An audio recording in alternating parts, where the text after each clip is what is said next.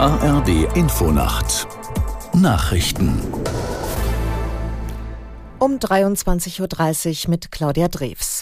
Die Vereinten Nationen warnen davor, dass sich die Erde noch schneller erwärmt als bisher angenommen. Eineinhalb Wochen vor der Weltklimakonferenz kam heute ein neuer Bericht heraus. Aus der Nachrichtenredaktion Inken Henkel. Offenbar bewegt sich der Planet auf eine Erwärmung bis zum Jahr 2100 um etwa drei Grad im Vergleich zum vorindustriellen Zeitalter zu. Das steht in dem Bericht über die sogenannten Emissionslücken, den die Chefin des UN-Umweltprogramms Andersen vorstellte.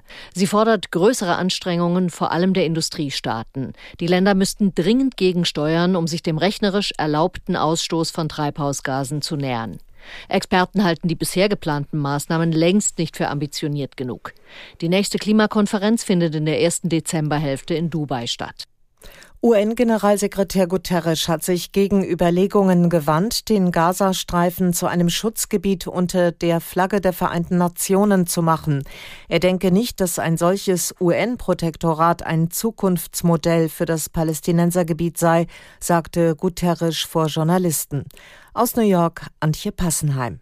Stattdessen fordere er eine Übergangsphase für die Region, in die unter anderem die USA und arabische Staaten eingebunden sein sollten. Dabei könnten die USA Hauptgarant für Israels Sicherheit sein, während arabische Staaten essentiell für die Unterstützung der Palästinenser seien.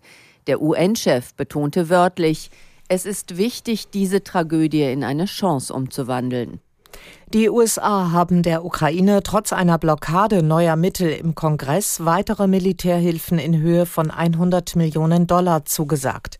Die Rüstungslieferungen umfassten zusätzliche Artilleriemunition, Luftabwehrraketen und Panzerabwehrwaffen, sagte US-Verteidigungsminister Austin bei einem Besuch in der ukrainischen Hauptstadt Kiew.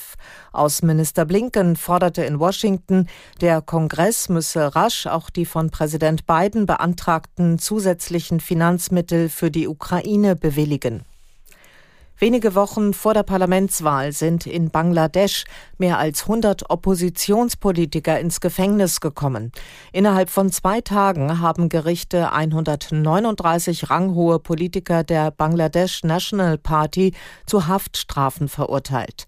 In den Prozessen ging es um Fälle, die Jahre zurückliegen.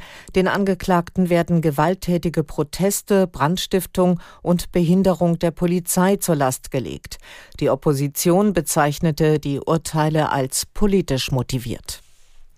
Das Wetter in Norddeutschland, nachts zeitweise Regen, zum Teil auch trockene Phasen, Tiefstwerte 8 bis 1 Grad.